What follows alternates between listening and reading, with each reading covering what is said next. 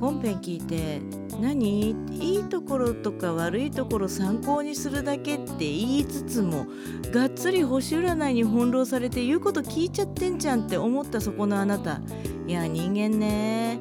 聞いちゃうと暗示がかかるのかもしれないよって逃げを語ってみるんだけれどまあ気の持ちようだよね。気のせいかもしれないし気のせいじゃないかもしれない。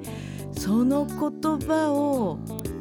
の声と思うか思わないかは自己責任と思って